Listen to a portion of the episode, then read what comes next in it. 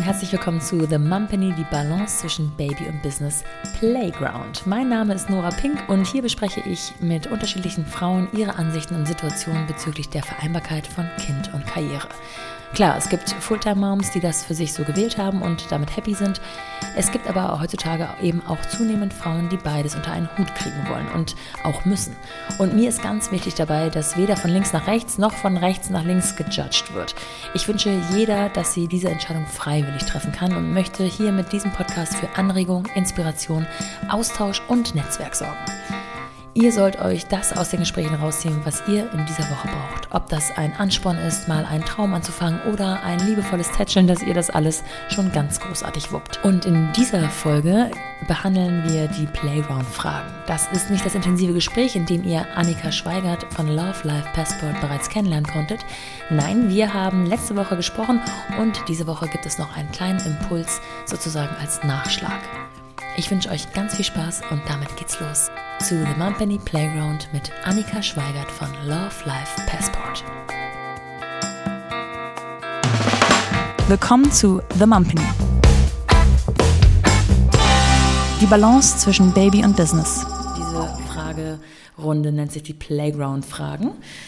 Sehr cool. Und es geht los. Welche drei Sachen kannst du richtig gut und welche gar nicht? Oh, wow, okay. Also ich würde sagen, ähm, ähm, Design kann ich sehr, sehr gut und äh, deswegen habe ich auch damals meine, ja. meine eigene Modemarke gegründet. Ähm, dann kann ich mich sehr gut in andere hineinfühlen, was manchmal gut und manchmal nicht so gut ist. ich habe sehr viel Empathie tatsächlich. Ja. Und mh, mm, ich glaube, ich kann gut auf der Bühne sprechen, also Keynotes halten und so weiter. Äh, das durfte ich tatsächlich erst in, in den letzten Monaten selbst feststellen, wo ich plötzlich dann auf mehreren Bühnen stand, wovor ich sonst immer so viel Angst hatte. Aber ja, mittlerweile würde ich sogar sagen, das kann ich sehr, sehr gut. Ja. Äh, was kann ich nicht so gut? Mm, alles, was mit Zahlen zu tun hat, ist mein Horror äh, und kann ich auch nicht wirklich gut. Ähm, ja. Ich bin auch gar nicht so unbedingt gut im ähm, ähm, in Verkaufsgespräche führen, sondern ich mache das lieber eher so, ja, so nebenbei mal irgendwie so während des Smalltalks gefühlt.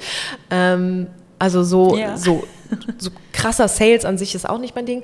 Und eine weitere Sache, mh, mm, hat gerade gar nichts hier mit Business oder Familie oder sonstiges zu tun, aber alles, was mit Ballspielen zu tun hat, muss ich nämlich, muss ich jetzt gerade sagen, weil ich nämlich heute Morgen noch mit meinem Mann darüber gesprochen habe, alles, was mit Ballspielen zu tun hat, also Tennis und Fußball und Volleyball und so weiter, das ist, bin ich überhaupt nicht gut.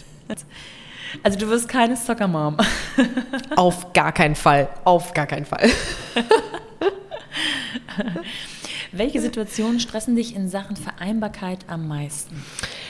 Uff, ähm, ich glaube, dass ich mir manchmal selbst zu viel auf meine Schultern lade.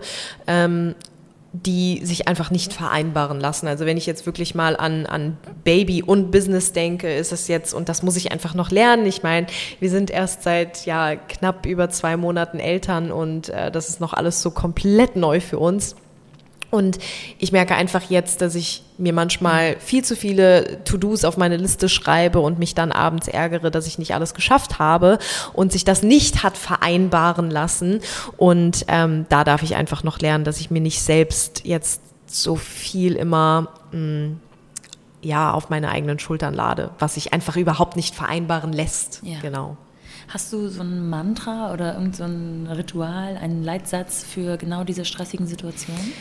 Mh, mm, kein spezielles Mantra und auch kein Satz, aber ich versuche mich in diesen Situationen, nachdem ich mich dann meist erstmal aufgeregt habe, ähm, mich selbst wieder runterzuholen, wirklich dreimal ganz tief durchzuatmen, ähm, um mich selbst wieder so ein bisschen zu erden ähm, und mir selbst bewusst zu machen, dass ich gerade einfach allein mit meiner Mama sein ein Fulltime-Job habe, den ich unglaublich gut meister und dass ich auch wertvoll bin, auch wenn ich nicht alle meine To-Dos erledige, weil das ist ja oftmals das, was einen so sehr dann stresst, dass man denkt, okay, jetzt habe ich nicht alle To-Dos geschafft und jetzt bin ich irgendwie weniger wert und das war jetzt kein guter und produktiver Tag. Allein das Mama-Sein ist so unfassbar produktiv und das muss ich mir dann aber immer wieder ins Gedächtnis rufen und das mache ich dann meist, indem ich, ist nicht immer leicht, aber versuche dann wirklich einmal mich runterzufahren, tief durchzuatmen und mir das bewusst zu machen. Ja. Arbeitest du mit äh, so einem Dankbarkeitstagebuch oder Glaubenssätzen, die du dir als Affirmation irgendwie notierst? hin und wieder, ich muss sagen, äh, muss ich ehrlich gestehen, ich habe es ähm, vor der Geburt sehr, sehr regelmäßig gemacht und auch grundlegend ähm, ja, Journal geschrieben, eigentlich fast jeden Tag. Seit ich Mama bin, funktioniert es nicht mehr ganz so gut, aber auch das ist vollkommen fein. Ist auch okay. Werbung. Kommen wir zum heutigen Supporter und das ist EY. Sicherlich den meisten von euch bekannt als großer Arbeitgeber und einer der Marktführer in den vier Bereichen Wirtschaftsprüfung, Steuer- und Rechtsberatung, Strategy and Transaction und Consulting. Und ich möchte euch heute EY als Arbeitgeber näher bringen. Denn ihr Ziel ist es, Dinge voranzutreiben und entscheidend besser zu machen. Für Mitarbeitende, Mandantinnen und die Gesellschaft. Kurz Building a Better Working World. Die Qualität ihrer Dienstleistungen liegt auch im Engagement von Frauen begründet. Und zwar mit dem Erfolgskriterium, den Anteil von Frauen in Führung weiter zu steigern. Mit dem Leitsatz Building a Better Working World und dem Ziel, ein motivierendes Arbeitsumfeld zu schaffen, in dem Frauen sich rundum wohlfühlen und wo sich persönliche Vorstellungen mit beruflichen Zielen vereinbar machen. Wir kennen es ja alle selbst aus eigener Erfahrung oder zahlreichen Erzählungen unseres Umfelds. In dem Moment, wo Familie ins Leben kommt, wird es für Frauen oft schwierig oder der Wiedereinstieg sehr ernüchternd. EY bietet Trainings und Coachings an, wie zum Beispiel die Women's Leadership Journey, auf dem Weg bis zur Partnerin auf jeder Ebene breit angelegte Empowerment-Programme.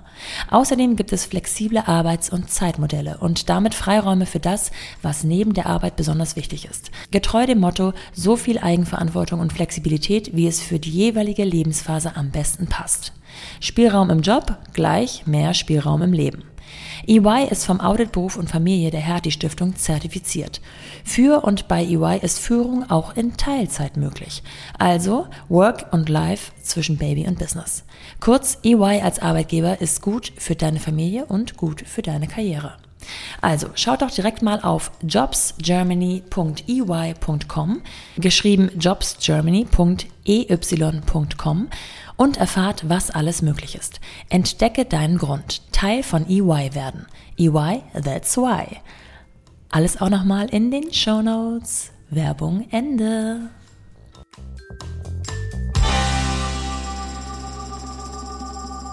Welchen Tipp hättest du gern eher bekommen und auf welchen Ratschlag hättest du gut und gerne verzichten können? Uh, äh, gute Frage.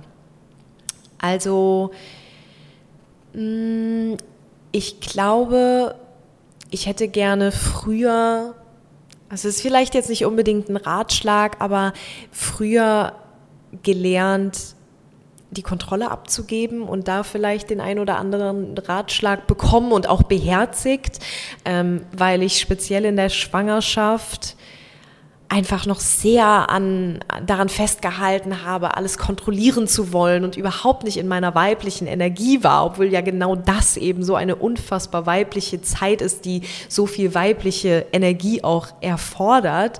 Ähm, und ich beispielsweise gar nicht damit klarkam, dass sich mein Körper so verändert hat und, und ich versucht habe, das zu kontrollieren, was ja totaler Quatsch ist. Ähm, und ich einfach dann festgestellt habe, okay, ich muss jetzt wirklich lernen, hinzugeben, Kontrolle abzugeben, weil ansonsten wird es bei der Geburt auf jeden Fall schwierig und auch bei allem, was danach kommt in, in meinem Mama-Dasein. Und das hätte ich tatsächlich gerne schon früher irgendwie gelernt, ähm, weil das manchmal wirklich herausfordernd war und zum Teil auch immer noch ist, wenn es wieder so Situationen in meinem jetzt Mama-Alltag gibt, die ich eben nicht kontrollieren kann.